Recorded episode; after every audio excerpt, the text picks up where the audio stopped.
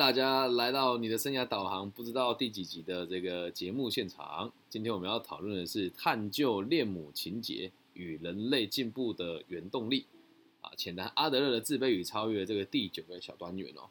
那一样啊，本节目的这个国际惯例呢，在开始之前一定会唱一首歌给大家听哦。今天这首歌我觉得选的还不错，是来自一九八一九八一一九八零九零年那一首很红的歌哦。当时呢，他们的火红程度据说是超越这个 Big Bang，对，但他们唱的是台语歌，对，这首歌台语歌叫做《爱变这样》，对，唱给大家听咯。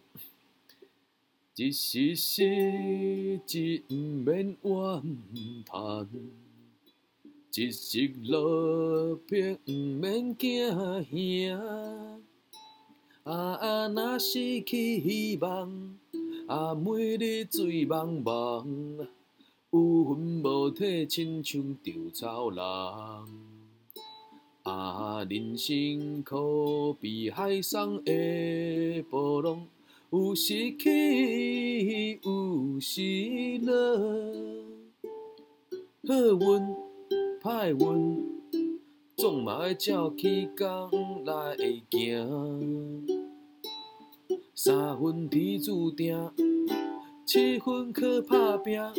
爱拼才会赢。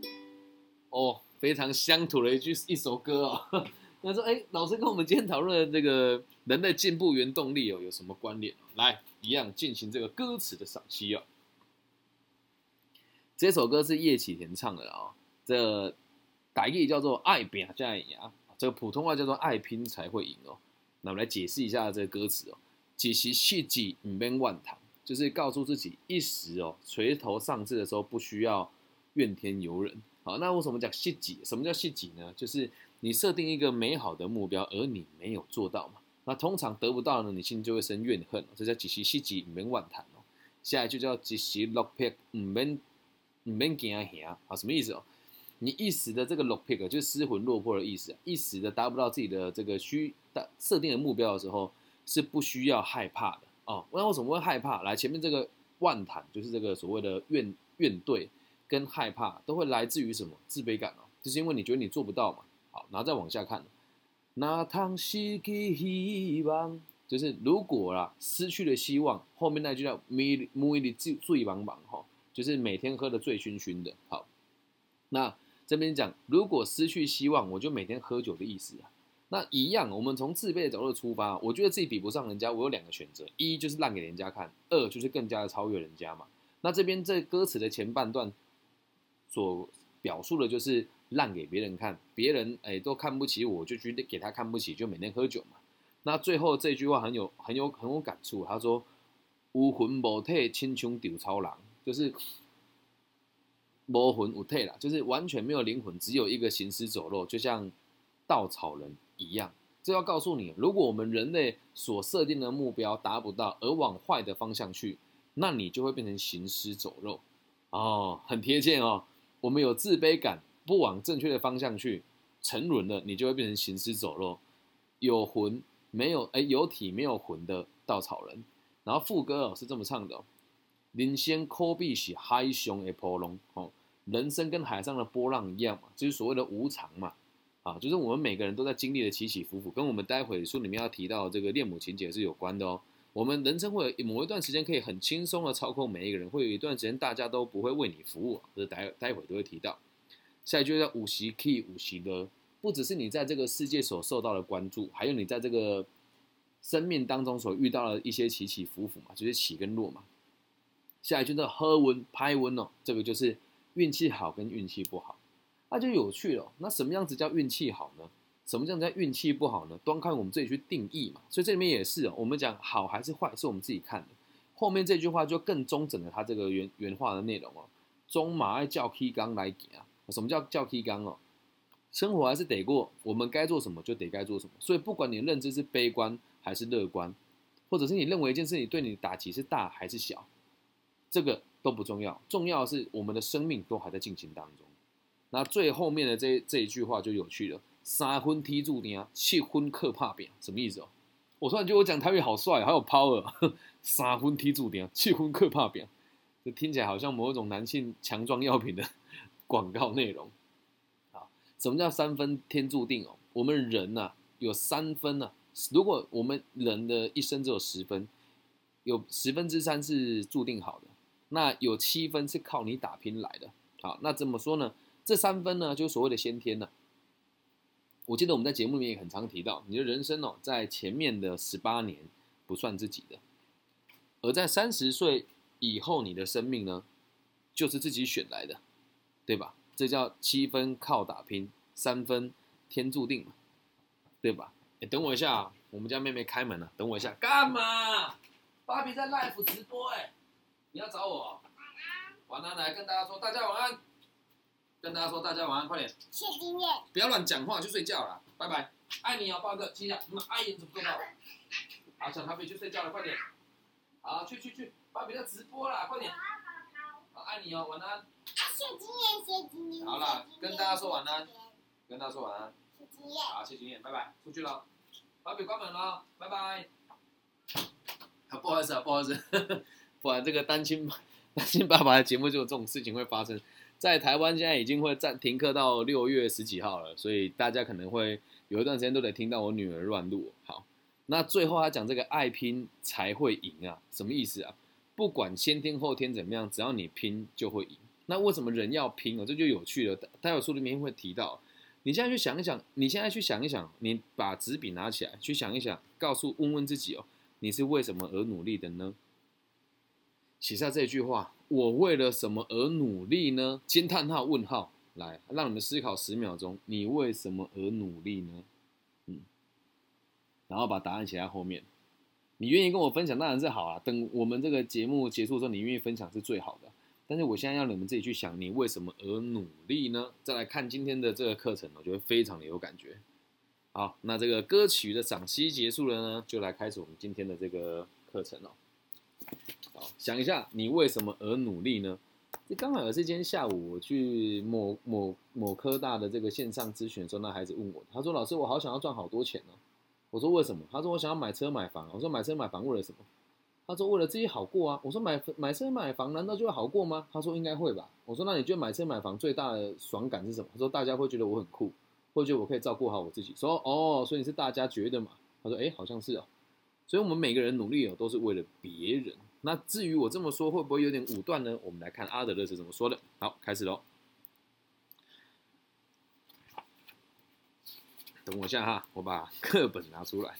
刚刚被我女儿一打乱，书也被她拿走了。好，所以我们昨天讨论了自卑感跟自卑情节嘛，我们现在再跟来来更深入的讨论它哦。那现在来讨论哦，逃避问题的方式，从逃避问题跟大家开始论述今天内容。逃避问题最彻底的表达方式是什么？大家知道吗？逃避你的人生最彻底的表达方式是什么？就是自杀，就是自杀。我相信有很多人都有过自杀的念头，但是敢去做的人特别少。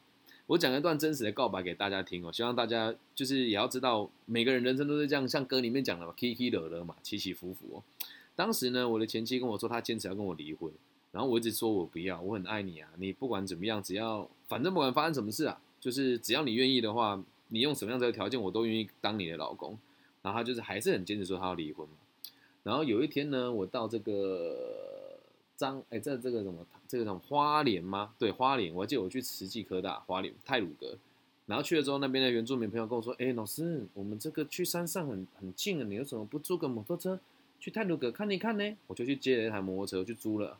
我竟然骑着五十小五十的摩托车骑到天祥，然后当然骑上去的时候。中间细节故事我不说了哦。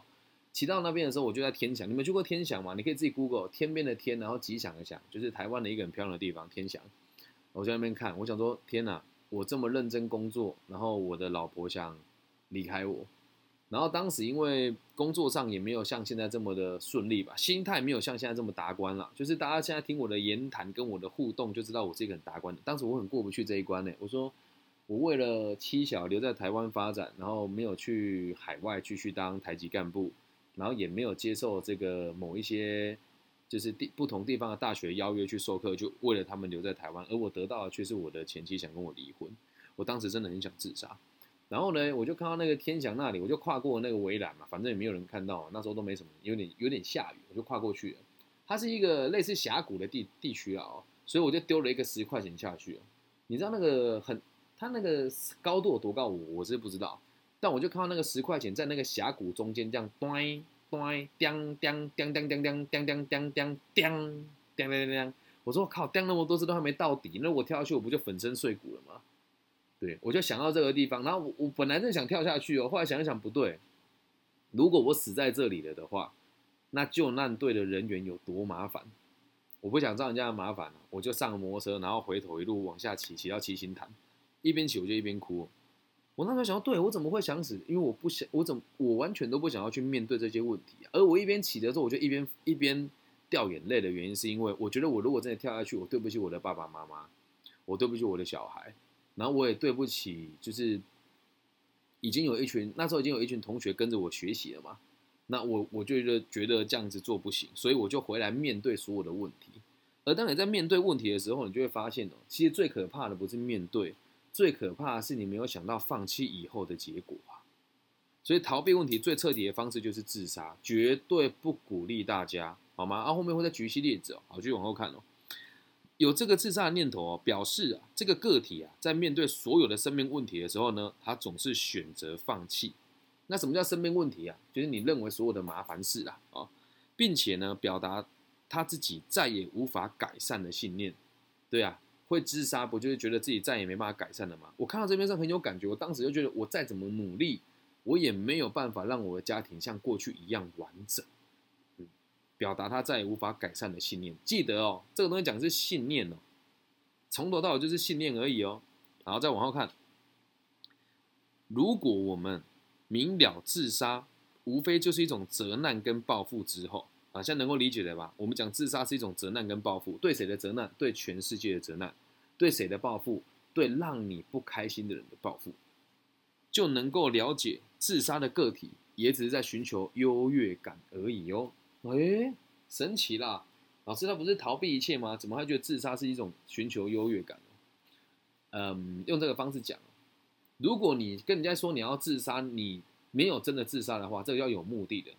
比如说借我十块钱好不好？不要，你不借我就死给你看啊！有没有？大家就被你操控，类似的意思啊。那如果你自己是死掉，那有什么优越感呢？哎，那就是取得那一种，反正大家都对不起我，我就死给你看啊。全世界都对不起我，我让你们愧疚一辈子啊！让人家对你投注一部分的注意力，跟想着你过一辈子，这不是一种优越感吗？对吧？他们只是想哦，把死亡的罪责加诸在别人身上，透过这样的行为告诉周遭的人，我是这个世界里面最脆弱、最敏感、最需要被保护的人。而你们却却用了最残酷的方式对待我，一切都是你们的错，一切都是你们的错，这是一个自杀者的行为。我我现在跟大家讲，这是民俗说法，大家就听多少算多少。哎，因为这个事情发生在云倩同学的学校，那这个当事者呢是 Irene 同学的学校的的人，反正就是 Irene Irene 他们学校的同学跑到云倩他们学校跳楼。然后已睡，就真的人就结束了。然后，其实，在我们全世界，不包含台湾啦，就是大专院校自杀的行为，其实一直都不是少数。但这个是真实发生的故事，而在也有可能是因为疫情的关系，没有多少学校的老师去跟别人讲要关注这件事情。关注不是去讨论它，而是教孩子们怎么样更珍惜他们的生命。就因为这一个人的这个行为，我就开始跟很多不同学校的辅导老师，甚至是一级主管讨论说：你们有没有想过要改善这件事情？而多数人不能说他不愿意啦，是因为每个学校都有这个单位的人，而这个单位的人有没有愿心工作，我们是不知道的。然后有一天呢，那一天我去沈同学他们的学校，我忘记是演讲，还是个人辅导的时候，我就开到那个案发地点的前两百公尺左右，我不知道那是案发地点啊。然后当时天天天才刚亮嘛，还没有。还没有非常的明亮的时候，我就要车子熄火了，我就突然感觉到了我的副驾驶座稍稍的往下陷了一下。你说我想的太多了吗？也也可以觉得我想多了。然后当时我的想法就是啊，我好像理解到了什么了。我感觉到了一股很强的怨念。哎，我先说啊，这不是怪力乱神，这只是我的感觉。你也可以说我我想的太多，这是我真实的感受。我就在心里面问他说：“这样子离开你放得下吗？”他没有说话。然后我就说：“我知道你们在，因为不是只有一个人，他是一个意识的集合体哦。我可以感觉到某一些意识的残存。我说：我知道你们在，我也知道你们心里有怨恨，但是这是你们选择的方法。”你们该怎么承担就怎么承担，而最终的目的还是得放下这一切。如果你们要伤害我，也有能力伤害我，能够让你好过一点的话，我是可以承担的。但是如果你们伤害我，对你们的生活、对你们的未来有任何的帮助吗？然后我就跟他们讲，我是做什么工作的？我是李庚希，在台湾的监狱，还有这些比较所谓的后段的大学做生涯规划的动作。我和其他老师不一样，我不会教你们出人头地，我只希望你们过得开心。而我很遗憾你们所发生的一切。讲到这边说，我就哭了，我真的哭，我在身上哭很久。我说，如果我能够早一点来，你们可能就不会选择这件这样子的方式来面对你生命中的难题。所以希望你们可以放下，你们已经做得很好。而如果你愿意往更善良的方向走，你们可以试着支持我，我会让你知道，以后不会让你们的学弟妹受到这种痛苦。该做什么，该承担什么，你们就去吧。剩下的我会更努力来面对，搞不好下一辈子我还遇得到你们然后讲着讲着，我就就就是没有讲出来，就心里面想，我眼泪一直掉嘛。才刚说完没多久，天气就放晴了，因为那天天气阴阴的。那就这个历程，我就觉得，其实我们人会选择自杀，凶手不是自己啊。书里面的说法是他好像是想要让人家知道说，你们用最残酷的方法对待我。可是实际上，不管你有没有这么做。如果你让别人认为你很残酷了，就代表这个行为就真实的存在了，这样能够理解吗？所以也跟这边所有的朋友约定哦，如果你真的有想要自杀的话，不妨想一想，你有没有可能用什么样子的方式来解释这些事情啊？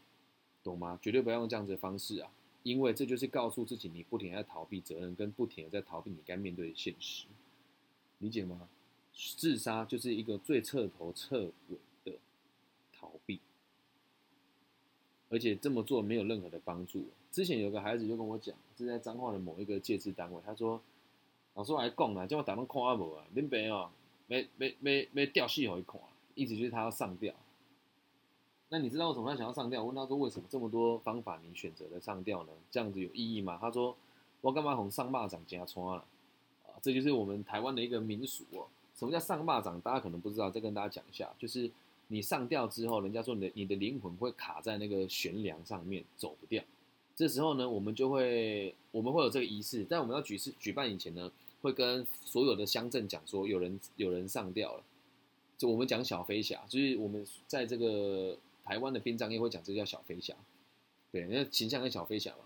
那要上巴掌，当天晚上呢，大所有的人都得浪道出来，这是一种礼遇，哎，我觉得也是啊。可是反过来讲。就是我个人对这种仪式是非常，别人讲鄙视，就是我不能理解，这个人用他最麻烦的方，用最不尊重自己的方式自杀，而却还要这个社会人给他体谅，那他有的人就因为这样选择这样子的死法，所以不鼓励大家自杀，但也要让大家知道，自杀就是逃避一切的最好的做法。好，我们继续往后看，每个神每个精神患者呢，对于他的活动范围，还有他与世界接触，都有某种程度上的限制，啊，这书里面讲的，你就想，哎，好像也对哦。一个受失眠限制的人，因为失眠，白天得得花更多时间睡觉，或是因为失眠注意力不集中，他能够接触到的范围就变小了。那一个有这个忧郁症的人，会把自己封闭起来，某种程度上都在限制自己跟这个世界的接触。然后他会试着跟自己三个真正紧迫的生命问题保持距离。大家还记得我们人类的三个真正的问题吗？啊，三个限制哦。所以你回去听前一集，我就直接讲重点了。工作、交友跟爱情，他们不会去面对这些问题，并且把自己限制在能够支配的状况里面。哎，有趣了。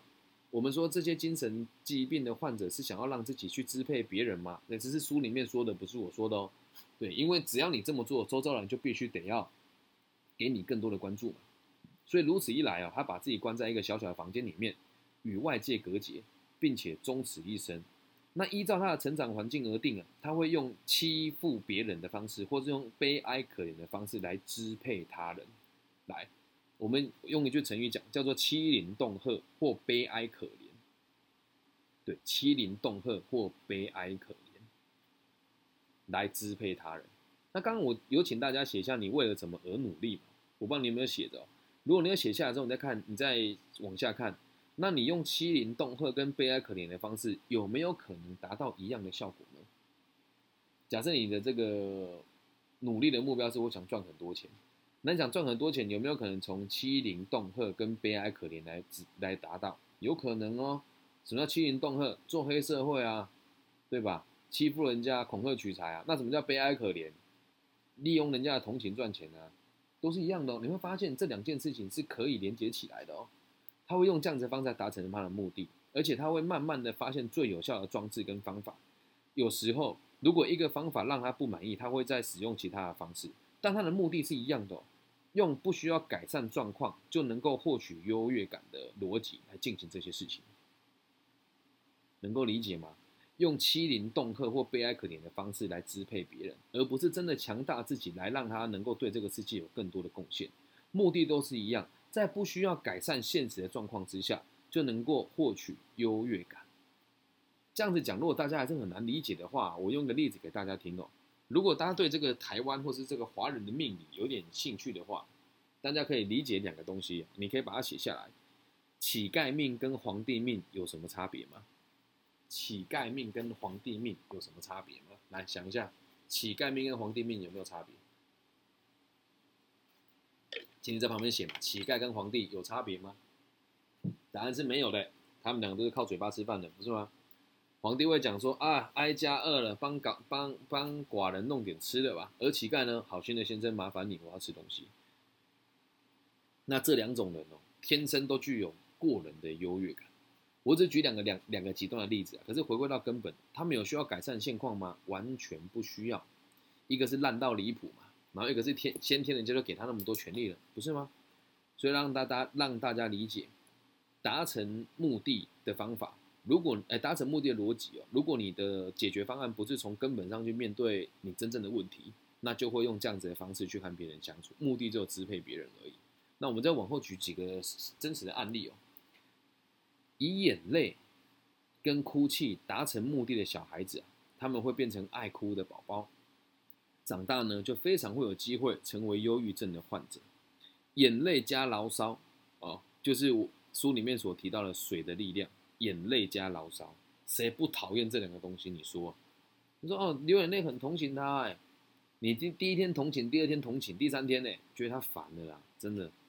沙缸能逃到爱北救不，像不该做朋友啊？三天两头就每天都在哭泣，那还有人愿意跟你相处吗？有那么多事情可以让你哭吗？然后再发牢骚，什么叫发牢骚？抱怨，抱怨，不停的抱怨。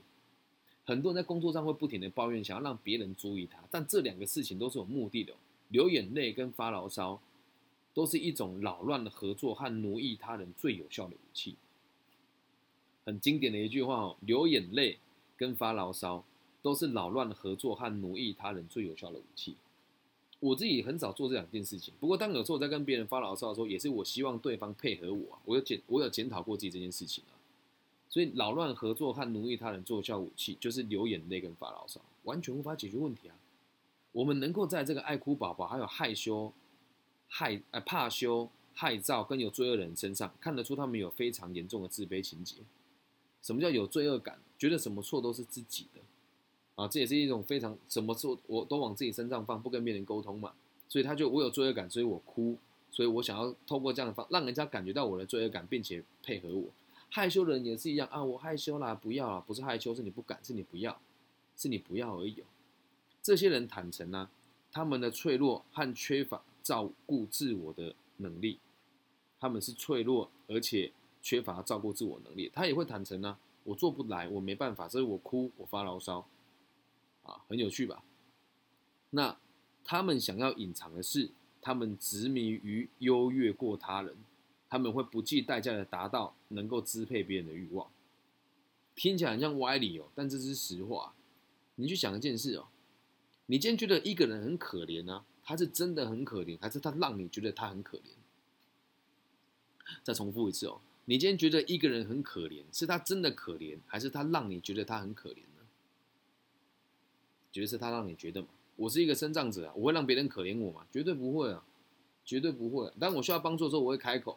比如说像有时候在排队的时候，我会说：“先生不好意思，我是身障者，我站很久有点不舒服，那能不能请你帮我拿着个号码牌，我先坐旁边，等我时间到了我再过来拿，这样可以吗？通常十之八九是愿意的哦。而且在台湾这个环境，很多人都会说：“哎，这有位身障的先生，要不要让他先使用？”大家都会说好，懂吗？所以我不会用这个方式来来拿到我觉得我不该拿到的东西。可是当我需要帮助的时候，我会告诉他。而这个过程当中，我不我并不觉得我是优于人家的，我只是单纯的说出我的立场而已。那如果今天我说：“哎，好心的先生，可怜可怜我啊，我真的是不大方便，能不能让我插队一下？”行为是一样的，但是逻辑是截然不同。我的方式是我不方便，请你们协助我，可以吗？让你们决定，请你可怜可怜我，你有给他选择吗？没有，没有哦。所以那些很可怜的人，是他让你觉得他可怜而已哦，理解吧？你说啊，老师，那非洲那些难民呢？哎，这不能这么说啊，这个环境是截然不同的，理解吧？所以大部分你会觉得他可怜的人哦，都是有目的。还有一点，你住在台湾，你怎么知道非洲的人可怜？是谁让你知道？有没有目的？绝对有啊。你住在台湾，你怎么会知道非洲的人可怜？让你知道他可怜的有没有目的？绝对有啊！你去看一看，那一些告诉你别人很可怜的人都是做哪些事的？这个我就不多说了，因为这么说我可能节目会被禁播，理解吧？好，继续往后看了。那这些所谓的代价是什么？不计代价达到当老大的欲望。这时候我就要问大家一件事哦：你所看到弱势朋友真的是弱势吗？还是他让自己成为弱势呢？我每次讲这个话，我都觉得心很痛。我自己也是生障者，我自己也是生障者，我会觉得自己弱势吗？不会啊，我只觉得我和别人不一样，但我可以靠我自己的方式跟你们达到一样的水平，甚至超越一般人。好，那我怎么会有这个想法？因为没有太严重的自卑情节，我有很严重的自卑感，但没有自卑情节。我们再继续往后看。另一方面，另一种人喜欢自夸的小孩。第一时间看到别人就会告就会告诉别人自己很优越，这就是所谓的优越情节。那什么叫优越情节呢？我觉得我自己很优越，也想让别人认为我很优越，就叫做优越情节。而且注意他说话的方式哦，你不如果不加检讨他的行为，就会发现这个小孩只是会一直说自己很棒。如果你跟他讲说你是不是要让我们觉得你很棒呢？他一定不会承认。所以有些人会很喜欢在跟别人讲话之后会夸大他的内容。我小时候确实会这个样子。啊，为什么这么做？我觉得我希望别人看得起我。我希望别人可以觉得我很屌。但是越这么讲的，你就发现这样子说话的人胆子就越小。就是那种打架会跟你讲说，我一定要一拳干爆你那种人，通常看到你都不敢动。这样能够理解吧？这样子看起来好像是一种让自己很优越的行为，可是实际上也是源自于自卑啊，因为他不敢让别人看到他真实的样貌。因为他不敢让别人看到他真实的样貌。那其实我到这个阶段有一个很奇怪的逆转式的行为哦。有一间公司跟我配合很久了，都在中部跟南部做演讲。他们在北部有一间总公司，总公司的人在某一个因因因缘际会之下看过了我的履历之后，他就问我们中中公司诶台中公司人说：“李老师这么年轻，怎么可能有这么多历练？”那如果经过我优越情节，我一定会打去跟他吵架，说啊，你是脑袋坏掉，这是 K 片剧有没有听过？K 片剧全球第三大有没有听过？没有啊，我就只有跟他说，我得先理解他想要了解我的动机是什么，因为这对我来讲是一种屈辱，诶，这是实话，别人看会觉得他看他看我不起。台中公司的人跟他讲说，李老师，我觉得这样很抱歉你，他们好像看不起你。我说没事没事没事，重点是要先理解他们的需求是什么。后来才发现他们是想要跟另外一间企业，大型的企业做这个培训的工作。于是他们想要搞清楚我的来龙去脉，这很合逻辑啊，对。然后我就说，那这样子好了，我先帮你科普一下全世界前几大的企业跟现在的现金流动的概念，然后再告诉你我做的事情是什么，你再去跟他沟通。他说：“哦，老师，所以你你给我们的资历只是一部分吗？”我说：“对啊，我在台湾的这个生涯规划跟这个职涯辅导的这个领域，我只会告诉你们我在这个领域相关的经历而已。”我不会告诉你其他的事情啊。他说有哪一些哦？我说我会做私人的放款跟借贷，然后我也会从虚拟货币的操作里面去获得波段的获利。我也会跟大家合伙跟合资做生意，然后从中得到更多的收益。然后我也会用自己的方式去募款，达到我想要达到的社会的一些目标。他说哇，你你你为什么都不跟我们说？我说我觉得有两个考量啊。第一个是。我这个年纪做这些事情，相信的人真的不多。啊，你要看，你要想哦，在我的节目会听我说话的人，多都是大部分都是在我现实世界接触过我的人，否则就像团大这里很多朋友，你去跟别人讲说，我认识一个人叫李庚希，他在做什么事情，一般人是不会接受的，所以我后来就干脆都不跟这些人解释。再还有第二点呢，我认为一个人的能力是要由别人来发掘你，这样才叫能力，而不是由你自己亲口告诉别人。那未来做生意跟做人都一样。你跟别人讲我很屌，我很超，我超屌哎，别人会鸟你吗？绝对不会。但是如果别人在某个转瞬之间，或是某一个必经的这个人生的过程当中，看到你的责任感跟你的能力，那才是真正有能力的人的行为。所以有优越情节的人，通常也是常常有非常深烈的自卑情节了哦。好，往后看，接下来讨论就是恋母情节哦。恋母情节啊，只不过就是这些精神病的患者把自己关在一个小空间里面的特别范例而已。如果一个个体害怕面对这个世界关爱的问题哦，就是害怕这个世界所有的关爱相关的议题哦，他就不能成功的摆脱掉自己的精神疾病。好，再往下看，如果呢，他把自己局限在家庭的圈圈里面，感觉呢也会被限制在这里，这就一点都不让人家惊讶了。为什么会陷在家庭里面呢？因为家人会对他无条件的付出。而只要他不去关注家庭以外的世界，他就可以永远的靠控制跟操控别人。因为他的不安全感，所以他的生活圈呢只限于他最熟悉的几个人而已。所以通常有恋母情节的人，最熟悉的人也就只有那几个。我看到这边的时候，看到美国有一部剧叫什么《黑袍特工队》吧？你说那个美国人里面最凶的那个美国队长。他就是有恋母情节的人，那他最熟悉的人有哪几个人？就是那个美那个他的公司里面那几个能力最强的人而已哦。对，有恋母情节的人通常都只会跟他最熟悉的几个人往来。他害怕自己无法像支配生活圈里的人那样支配其他人，也就是说他无法接受其他人不接受他的操控，所以他只能和自己最亲密的人保持联系，而放弃和别人接触的机会。所以恋母情节的这样子的受害者呢，是那些被母亲宠坏的小孩。他们相信自己的愿望就跟法律一样。什么叫法律一样？就是他的愿望就是铁则，大家都得替他完成。如果不是，他会受不了。在对母亲予取予求的环境下长大，他从来都不会明白自己其实是有能力自立自强的哦。那由家庭以外的地方获得感情跟爱，他也认为自己是永远都做不到的，所以他才会有恋母情节啊。人呐，回归到根本都会有性的冲动吧？对，性是一般人都会有的欲望，但是也会因为教育而有所不同吧。我之前跟我朋友讨论，他在大陆长大，他说我们的性的知识呢，就是从来没有人跟我教教导过，我爸妈也不跟我提，只有提过那么一次。我们在学校上这个课程的时候，还是男女分开上的，那真的让我觉得我好难理解，也好难接受，所以导致他到现在也有可能会对于性也没有什么太大的这个需求。但如果正常的状况下来说的话，我们对性都会有需求。那今天如果你是男性的话，对妈妈有这种恋爱的关系就很正常。那女生对妈妈会不会有恋母情节？也会有哦。那这跟性有关系吗？也不一定。对，确实有一些是有的。我们不难看到，真的也这也是很有趣哦。我们的心理学这样看了那么多年下来，大部分都是恋母情节，而很少看到所谓的恋父情节。但在这近几年可能会有一个小小的改变吧，因为。这个母职啊，这个母亲的职务有可能会变成多亲职的。比如说，如果这个孩子是由奶奶带大，他就变成恋奶情节；让爷爷带可能会恋爷情节；让父亲带就变成恋父情节。能够理解吧？就那个最照顾他的人，对。那因为这样子的关系，这样子的小孩子哦，长大之后还是无法这个形容词比较有趣哦，还是无法切开跟母亲期待的连接。那在爱情方面哦，这样子的人呢，永远都不是一个。会需要双方关系平等的伴侣，他们要的就是一位女仆或是一位男佣。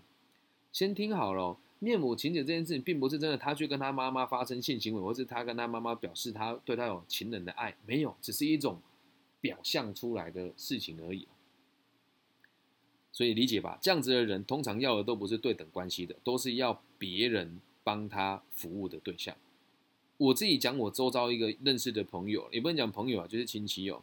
他已经二十六七岁了，到现在还是要妈妈帮他洗澡，到现在还是要妈妈帮他洗澡。而且就我的观察是，他应该会在他妈妈面前自读，或者是他妈妈会帮他做这件事情。请大家不要觉得这个行为很荒腔走板，但是真的有蛮多人到现在都还会有这个样子。孩子到一定程度之后还无法自己独立，妈妈持续的满足他各种愿望，就有可能发展到现在这个样子。所以你说世界之大无奇不有啦，但回归到根本，为什么会这样子的行为呢？就是因为他无法相信能够跟这个世界产生正常的连结，并且能够贡献给别人，而且相信自己是有能力和别人相处的。那如果你的如果在这个念母情节的方面没有这么严重的朋友啊，我们先换个角度切入，和人家交往的时候，总是希望伴侣像女仆或女佣一样的这一群人，某种程度上也是有恋母情节的。为什么？因为最能够支持他们的女仆就是母亲呐，有趣吧？这个世界上谁会最无怨无悔为你付出？一定是妈妈、爸爸，或者那个主要照顾你的人。听起来很沉重哦。我看到今天这边的时候，今天本来要跟我妈吵架，就吵不下去了。确实是啊，妈妈会无条件的满足你一切所有的需求。那也正常人的角度来讲，谁想要离开妈妈？谁愿意啊？对吧？好，那或许啊。我们可以说，每个小孩都多多少少都有恋母情节，啊，只要他的母亲宠坏他，不让他对别人产生兴趣。至于他的父亲呢，只要相对的必须对他冷淡或冷漠，他长大以后就必定会有恋母情节，只是他的程度的高低跟好坏而已。我读到这边的时候在想，我们我们并不，它并不是一个病，它只是一种现象，对，它只是一种现象，来自于说你觉得没有办法，除了跟你妈妈以外能够照顾你的人相处而已。所以，请大家不要放大这个词，也不要觉得它是疾病。我们今天讨论的就只是一个现象而已。我想，我妈真的也很宠我，确实是我妈是很宠我的妈妈。我记得我大学第一次说我要去大陆交交流的时候，然后我爸是不准的，然后我妈一个月才两万多，他说啊，没关系啊，妈妈有点私房钱，让你去吧。对。但后后来我我我我才跟我妈老师讲说，妈不是说你有私房钱啊，我自己也有私房钱。然后我妈就很生气，她说你有私房钱，有时候还跟我拿生活费。对我到大二下就没跟妈妈拿过钱了啦，所以我的妈妈是非常宠爱我的。就小时候常常打篮球，鞋子只要一爆掉，他就带我去买最好的球鞋。可是我们家的环境真的没有很好，而且这也是真心告白吧，希望大家不要笑我。就是在我结婚以前啊，我从来没有自己动过动手洗过袜子跟内裤，都是妈妈洗的，而且几乎我也都不大做家事。一直到结婚以后，才慢慢的跟我。才慢慢的有独立生活的能力啊。那其实这部分也要感谢我的前妻，因为我前妻就跟我讲说，你真的需要的是一位女佣，不是一位，不是一个老婆。这件事到现在对我来讲还是很大的伤害，所以我现在自己会做家事，就像等一下这边节目一播完，我就要马上去晾衣服一样。对，所以我觉得自己如果照这么逻辑来讲的话，我也是有恋母情节的。但是这个恋并不是说我我百分之百的只喜欢我妈妈还是怎么样，就是我认为我也是在这个状况之下成长的孩子，而且爸爸对我是冷漠或冷酷嘛。我的状况比较特殊啦，我爸是刑警，而且之前有当有有做过一阵子的类似卧底监听的工作，所以在我四岁以前很少看到他出现。我对他的印象也是在四岁以后才有。但确实，爸爸对我们是很爱的。我爸很伟大，这必须得讲因为他从事的工作特别嘛，他是一个。不收汇款的刑警，所以呢，他回家都要绕路，他害怕仇家知道他家住哪里呀。所以在这个两个状况之下，我觉得或许我们也有这样的状况。那我的姐姐对这个方面的影响就更大了。姐姐到现在确实都还是会依赖家里的某一些资源，但是我们现在改善很多了，因为我姐姐每个礼拜、每隔两个礼拜都要开车下去台南看她的小朋友一次。有时候其实会有恋母情节，母这个我们父母亲负的责任很大。以前我妈妈都会说，撇开一切事情，一定要她载我姐姐下去台南。那我在我居中协调之后，现在我姐姐也能够接受自己一个人可以开车到台南去，而妈妈跟爸爸也对他越来越放心了。所以用这个例子跟大家提哦，不要去放大恋母情节这个词。还有，如果你周遭的人真的和他的父母相处有那么大的、那么多的拉扯跟冲突的话，假设你和他们的关系是很亲密的，就可以跟他一起讨论有没有更好的解决方式。就像昨天那一位永志同学讲的一样，这样能够理解吗？好，我刚刚看到朋友举手，哎，不知道在不在。安德廖，安德廖，你还在吗？嗨，我等等等，我先把你拉上来，你听得到吗？没有，等一下啊。哎，都，我先把它 off 掉，然后再把它打开，open everyone，然后我再让你上来一次哦。不好意思，因为本节目就是大部分都都是我先讲完，我才会让大家说话。但你举手了，我们就发言一下。你还在吗？我看你很像还在线上，可是我我邀请你说话好像没办法说，哎。好，那那那那那，你有要说话吗？如果没有的话，我就结束再让你说，好不好？因为我现在拉拉你拉不上来，等下结束再跟你互动。OK，好，我们继续，继续往下看。所有的精神症的患，所有的这个精神疾患的症状啊，都说明出他们限制自己的行动，对吧？你是说，哎，他们有的人是多巴胺不够？没有没有，你要记住一件事哦，就算多巴胺不够，你也只是比别人还要不快乐那么一点点而已，你还是可以，你还是可以选择让自己快乐的哦。所以你选择接受的时候，就代表你已经开始限制自己的行动了。我无法做那个，无法做这个，无法一个人对，或者我需要空间，这都是一种限制自己的行动。我们能够由一个人在公开演出的时候说话结结巴巴，看出他有犹豫的态度，他的社会感呢会驱使他和别人接触，但是低落的这个自尊呢，还有害怕失败的这种恐惧感呢，会妨碍了他的社会感。你知道什么叫社会感？社会社会感就是符合。社会的期待，然后并且让我们能够和社会好好相处，就叫社会感。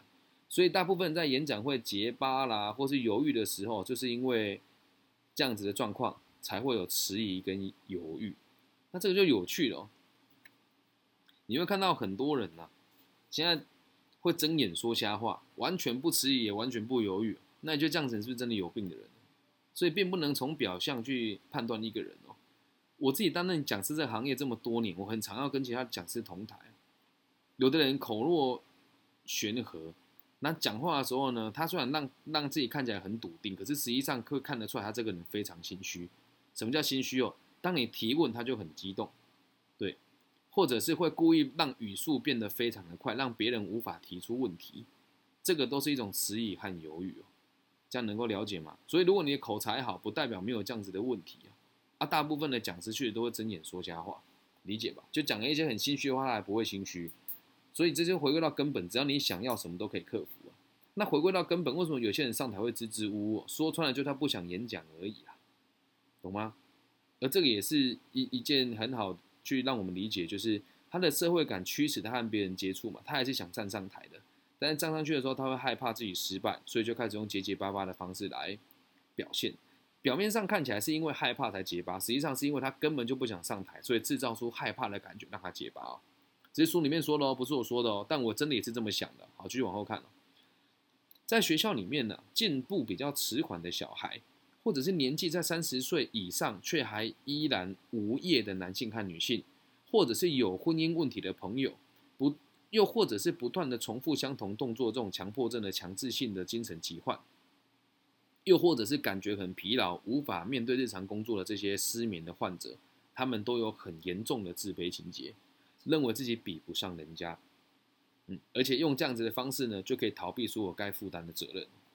进步迟钝的小孩就是不想学而已啊，真的啦，就是不想学而已。有没有心啊？年龄在三十岁以上依然无业的人，你能怪谁？三十岁好手好脚的，你没有工作，不能怪别人，只能怪你自己呢，对吧？有人会说：“老师，那现在疫情期间，这些人没有工作是活该吗？”不能讲活该啦，但是疫情过去之后，我们还是得工作啊。如果你到三十岁了，没有任何的、没有任何的夸张的病痛的话，身上有点存款很正常吧？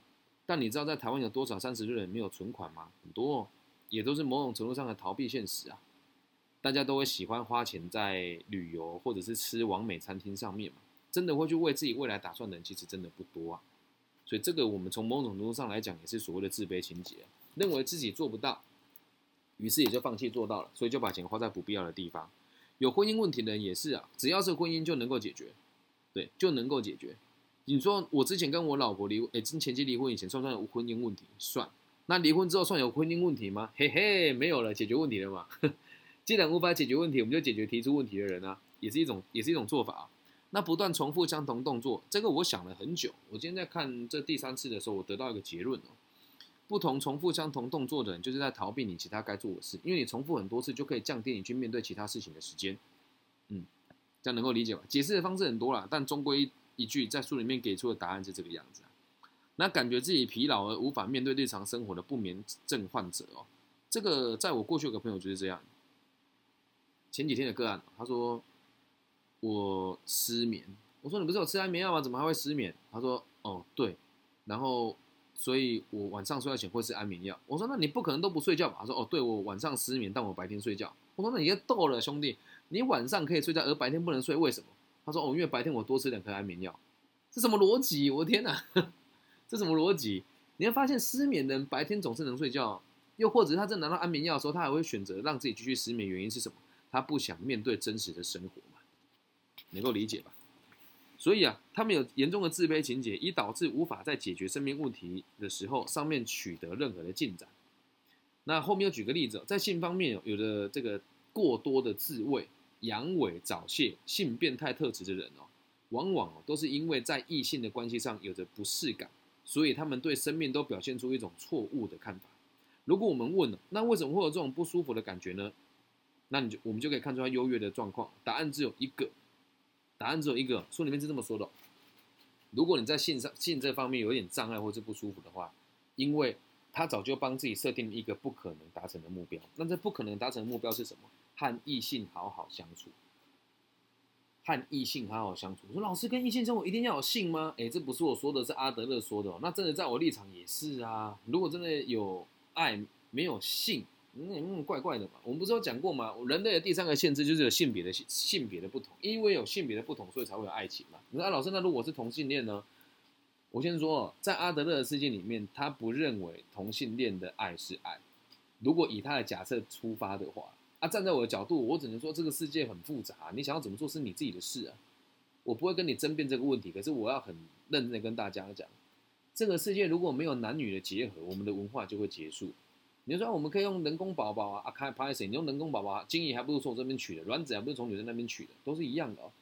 所以在这个方面有有制毒、早泄、阳痿和变态。如果是我自己写这本书，我会写说和这个同性交往，他们设定一个一个共同的目标，就是我不可能和异性好好相处啊。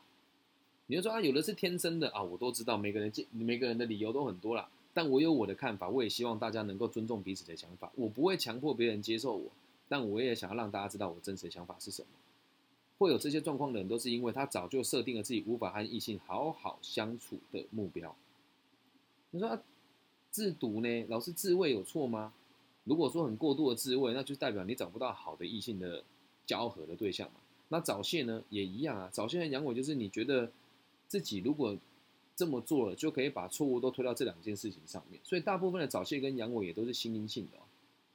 那变态就不提了，变态就有一些是喜欢看人家尿尿的啦，这些偷拍啦，就是这样子的状况，因为他觉得自己没有办法跟异性好好相处，才有这个做法。所以还是回归到我们的根本吧，我们都是认为先有结果才有原因，每个人的身体的状况也都是来自于你个人的信念跟意念，这样能够理解吧？而真正驱使人类进步的呢，就是自卑感。好，我们继续往后看，前面都是跟大家讲这些错误获得优越的这个行为还有逻辑，我们来认真讨论一下自卑是什么一回事。其实我们的自卑感啊，这个我想一下怎么说比较好。我们接下来论述的是这个自卑感的部分